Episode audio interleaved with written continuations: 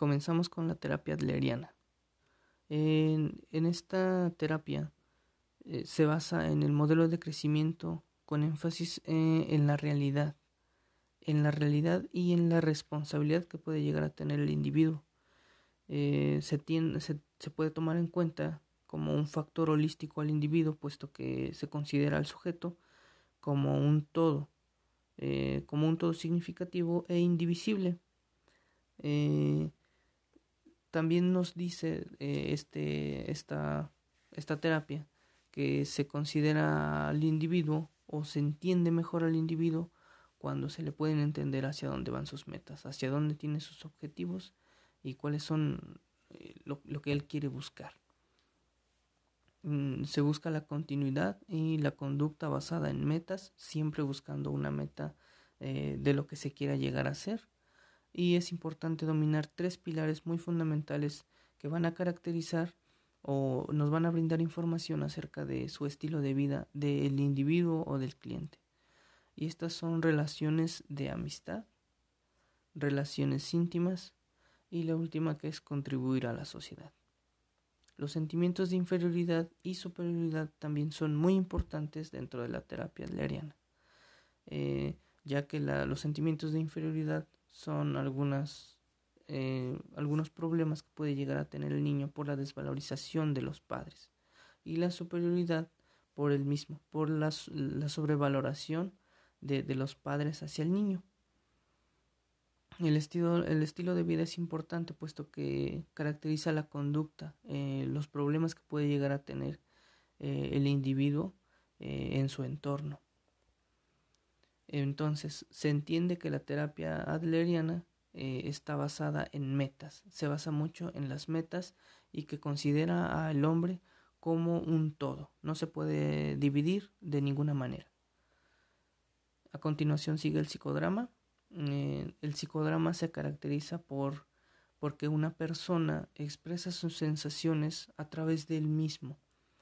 Eh, se, maneja la creatividad demasiado en, la, en el psicodrama, ya que el protagonista es el que está interpretando su, su problema y se le da paso a la espontaneidad, a una respuesta adecuada a la situación. O también pudiera ser eh, a una situación vieja, buscarle una respuesta nueva. La, el psicodrama nos ayuda mucho ya que pueden revivir algunas situaciones, algunas situaciones del pasado o algunas situaciones que pueden crear en el futuro. Nos dice que también en el, si tuvimos alguna situación en el pasado, se nos da la oportunidad o se les da la oportunidad a los clientes de examinar nuevamente eh, esa situación y manejarlo de, de, una manera diferente, de una manera mejor a la que lo hubiesen hecho anteriormente. Se maneja mucho la catarsis, ya que surgiendo estas situaciones, eh, el cliente expresa sus emociones que estuvieron reprimidas en aquel tiempo donde surgió la situación, que las reprimió, que no las pudo externar y que posteriormente en este psicodrama eh, recurre a la catarsis. Eh, la catarsis es cuando los sentimientos o las emociones pueden expresarse hasta el final. También maneja mucho el insight. es un recurso en el que se puede ver en el transcurso o al final de, de, la terapia y es hacerse consciente de, de la verdad, de la verdad revelada o en lo que nosotros estamos bien, estamos mal o hacernos conscientes de, cómo pasó la situación. También eh, maneja la, prueba de, realidad en el que los miembros del grupo evalúan al cliente y en donde le pueden dar algunas alternativas de acción que tal vez al cliente se le pudo haber olvidado durante la transición.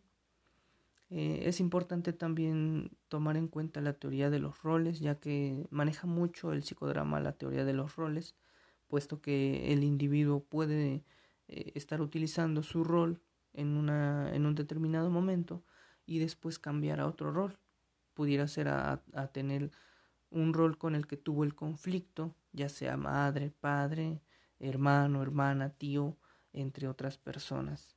Entonces nos ayuda a poder eh, a que el cliente pueda verse de alguna manera desde otros enfoques y, tenga mejor eh, tenga una mejor vista acerca de sí mismo eh, también sugieren las lo básico que se debe tener para el psicodrama lo básico para el psicodrama debe de ser el rol y la función del director el rol y la función del director es indispensable ya que él es el que va a llevar a cabo el psicodrama eh, va a dar las indicaciones, vaya.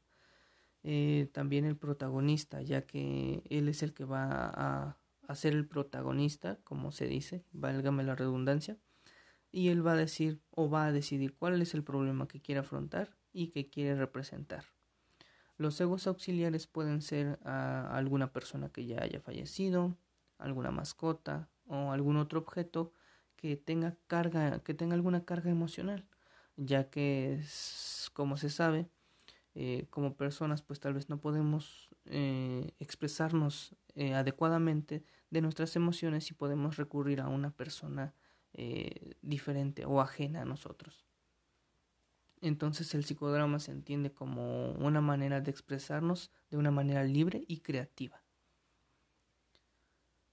sigue el enfoque existencial de grupo en el cual se le da la, libertad de escoger eh, la acción a partir de una situación. Eh, la premisa y el objetivo de este enfoque es centrarse en sí mismo, en la persona, en la autoconciencia, ya que somos los únicos eh, pues seres que, tienen conciencia de estar, de estar en, en, en la tierra, ¿no? Entonces nos dice este enfoque que entre mayor autoconciencia eh, tendremos mejores posibilidades de elegir correctamente o adecuadamente nuestras decisiones. También es necesario eh, compartir eh, que todo el, resulta todo el resultado de, de, nuestras propias elecciones, todo el resultado de, de lo que nosotros estemos eligiendo constantemente. Eh, en ocasiones llega a tener ansiedad o llegamos a tener ansiedad, ya que surgen algunas situaciones en las que tenemos que decidir em, espontáneamente, rápidamente, sin alguna pauta, y estamos como con la incertidumbre de, de si está bien o está mal, o si tendremos algunas eh, consecuencias positivas o negativas dentro de lo que nosotros estamos eligiendo. Eh, para el enfoque existencial no, la, no tiene ningún significado positivo la vida. Entonces eh, los, los miembros del grupo buscan en sí mismos crear su propio significado para ellos. Entonces el enfoque existencial se basa demasiado en buscar un propio significado, en que el, el el miembro debe de buscar su propio significado.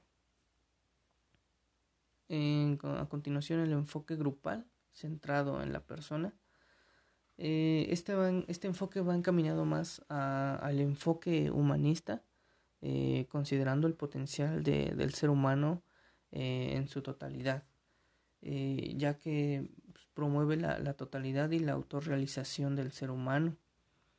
Y también tiene una tendencia a actualización o crecimiento, como lo decía Abraham Maslow en la pirámide, en la pirámide de, él mismo que presentaba y que estaba en orden ascendente, eh, en el cual busca siempre el crecimiento y en, esta, en este enfoque también busca el crecimiento del miembro del grupo. Mm, busca creer en todo su potencial y en que él también eh, pueda buscar su potencial y lo pueda encontrar. Eh, se habla también de la genuidad, de la genuidad del, del, terapeuta y es la capacidad de poder expresarse adecuadamente dentro del grupo. ¿Para qué? Para no poder darles algunos conflictos a, a, los miembros. También es importante investigar eh, los potenciales o de algunos pacientes que, que tengan algunos sentimientos eh, que estén persistentes, de algunos sentimientos que estén bloqueando aquel potencial que, que deba explotar el miembro. Entonces el enfoque centrado eh, el enfoque grupal centrado en la persona lo consideraremos como más humanista, como, como se cree en, la, en el potencial de, del individuo. Eso es todo. Eh, sigue la terapia gestal y a, a, esta, a la terapia gestal se le, se le acuña que el individuo debe encontrar su propio camino y aceptar sus propias responsabilidades, ya que en ocasiones se llegan a tener dificultades de, de, de, de, no querer eh, pues hacerse responsable de las acciones. Y entonces aquí nos dice que debemos hacernos responsables o debemos hacerlos que, que sean conscientes de las responsabilidades que ellos quieren evitar. También es necesario hacerlos conscientes de que pueden proporcionarse autoapoyo, eh, es decir, no buscar el apoyo en algunas otras personas, sino que dárselos o poder darlo uno mismo. Eh, también nos dice que hay algunos asuntos pendientes que incluyen sentimientos que no están expresados en los asuntos pendientes. Existen los, los sentimientos que no han sido expresados y que también llegan a afectar al individuo. Entonces, la terapia gestal la vamos a, entender como, mm, como más encaminado a la responsabilidad, a ser conscientes de la responsabilidad de cada miembro. Hay que serlos conscientes de ello. Después sigue el análisis transaccional, eh, en el que la premisa básica eh, nos dice que primero hay que ser conscientes para, para, hacer, para poder hacer un proceso de cambio de pensamiento, sentimiento y conducta de lo que pensamos, de lo que sentimos y de lo que hacemos. Entonces la persona para cambiar eh, debe, debe hacer, debe hacer este, unión de esas tres cosas, hacer conciencia y buscar una nueva manera de hacer, eh, hacer el cambio para la resolución de los problemas. Y entonces nos dice también aquí que las personas están en constante, en constante cambio, están en un constante cambio de, de emociones de un estado a otro. También es importante mencionar que en este enfoque eh, se considera que los seres humanos necesitan también caricias psicológicas y físicas. Entonces el análisis transaccional lo vamos a considerar como más encaminado a lo consciente, a, hacer conciencia de nosotros mismos y de que el cambio está en nosotros mismos. Eh, sigue la terapia cognitivo-conductual de grupo y como su título lo dice, pues obviamente se basa en la conducta, en cómo debemos cambiar nuestra conducta, nuestra manera de pensar, si es que tuvimos algunos pensamientos o algunas conductas que pudimos aprender eh, de alguna manera cuando éramos niños, bueno, poder o tener la, la capacidad de poder cambiarlos. Eh, primeramente, para la, la terapia conductual de grupo se inicia con una evaluación para poder obtener alguna información y saber qué tratamiento vamos a, tener y a llevar en cuenta para ellos.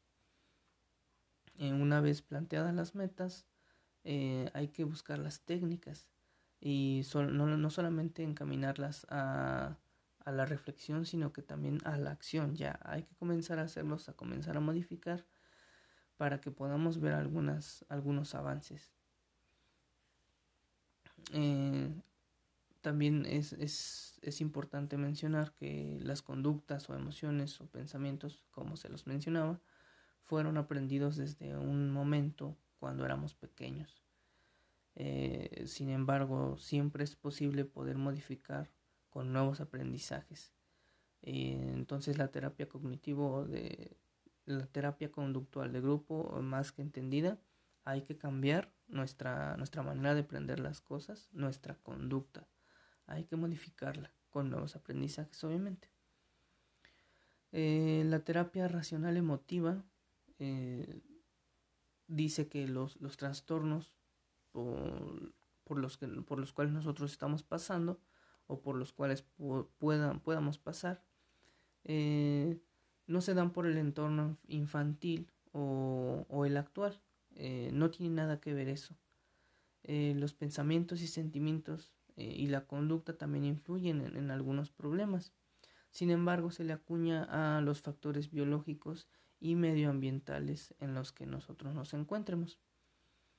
Esto quiere decir también que a donde nosotros vayamos con las personas con las que nos encuentremos, eh, si tenemos algún trastorno, las vamos a afectar y viceversa, nos van a afectar a nosotros también, dependiendo también de, la premisa de la cultura en la cual se estén desenvolviendo. Eh, también es, eh, es importante que nos dice que las emociones negativas se adoptan desde la niñez, de, desde, desde pequeños, sin alguna cuestión, las aprendemos y ya. Eh, también se maneja mucho la teoría del ABC, eh, en el cual las personas disponen de modificar su condición, su emoción y su conducta. Es decir, que ellos tienen más que nadie la, la capacidad de poder cambiarse a sí mismos. Y esto nos dice también que cuando los clientes se dan cuenta del vínculo que tienen de sus valores, sus pensamientos y con el trastorno, tienen una mejor disposición a trabajar con ello. Entonces la terapia racional emotiva la vamos a, comprender como lo consciente y lo inconsciente eh, a grandes rasgos.